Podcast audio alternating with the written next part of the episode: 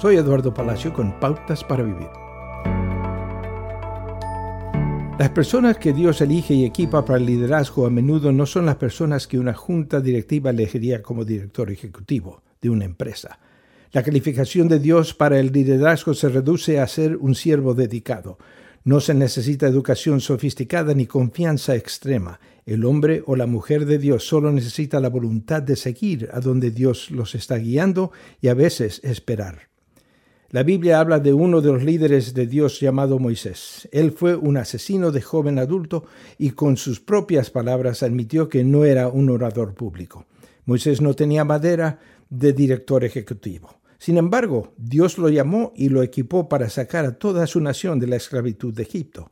Dios en forma de columna de fuego y humo dirigió a los israelitas hacia el Mar Rojo.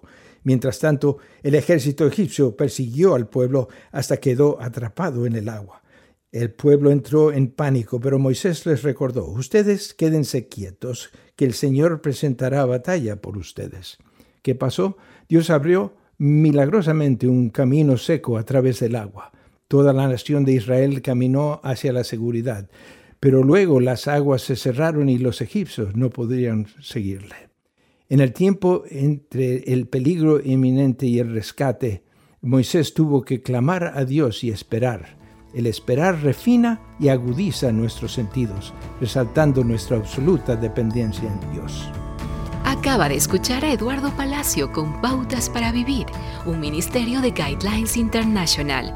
Permita que esta estación de radio sepa cómo el programa le ha ayudado. Acompáñenos en la próxima emisión de Pautas para Vivir. Gracias por su sintonía.